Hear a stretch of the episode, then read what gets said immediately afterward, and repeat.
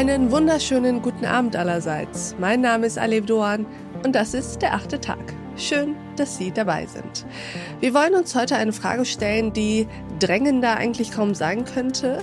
Wir wollen nämlich fragen, wie wir unsere Städte an den Klimawandel anpassen können. Wir wollen diskutieren über Maßnahmen, die wir jetzt sofort umsetzen könnten, aber auch über Maßnahmen nachdenken, die vielleicht auf lange Sicht sinnvoll sein könnten. Hinter all dem steckt aber auch eine Konfliktlinie, zumindest aber eine relevante Frage. Grüne und soziale Städte. Geht das eigentlich zusammen?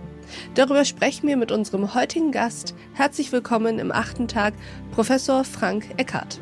Ja, hallo und grüße Sie. Herr Eckert, würden Sie sich uns mal kurz vorstellen?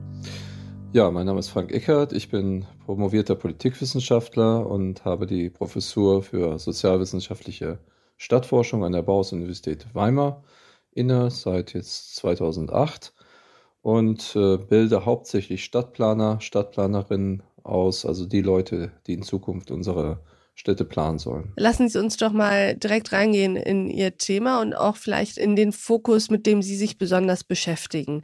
Sie sagen ja, dass in dem Vorhaben, die Städte an den Klimawandel anzupassen, auch eine soziale Frage steckt. Nehmen Sie uns doch mal mit äh, in Ihre Gedanken. Wo liegen da solche soziale Konfliktlinien zwischen grüner werden, aber sozial bleiben oder sogar sozialer werden?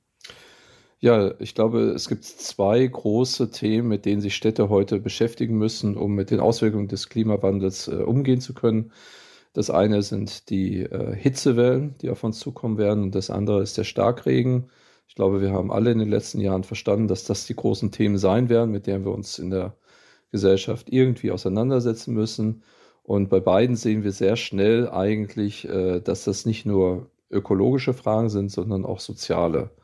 Ich kann das vielleicht mal am Beispiel der Hitzewelle deutlich machen. Gerne. Ähm, wenn äh, jetzt wir Zustände bekommen würden, wie wir sie beispielsweise jetzt im Süden Europas im letzten äh, Jahr gehabt haben, mit Temperaturen länger über 40 Grad oder gar sogar Zustände in Kanada äh, mit 50 Grad, die dann länger bleiben, weil wir sogenannte stehende Wetter bekommen, äh, dann werden insbesondere die Leute sehr zu leiden haben, die keinen Garten haben, die keinen Balkon haben, die äh, nicht das Geld haben für äh, Kühlmaßnahmen, also äh, für Ventilatoren etc., für Air Conditioning. All das haben ja unsere Häuser in Deutschland bislang nicht.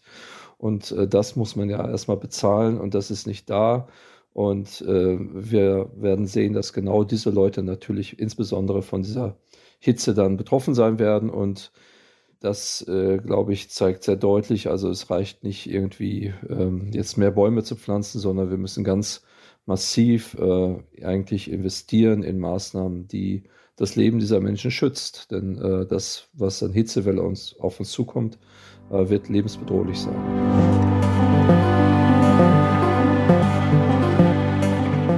Und dieses Gespräch geht natürlich noch weiter.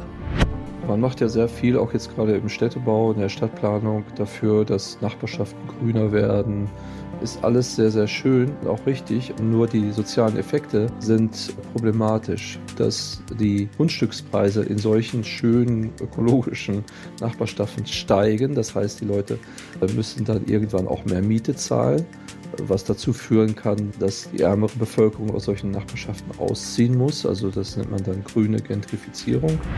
Diese Folge in voller Länge finden Sie auf thepioneer.de oder in unserer Pioneer App. Bis zum nächsten Mal, Ihre Alef Doan.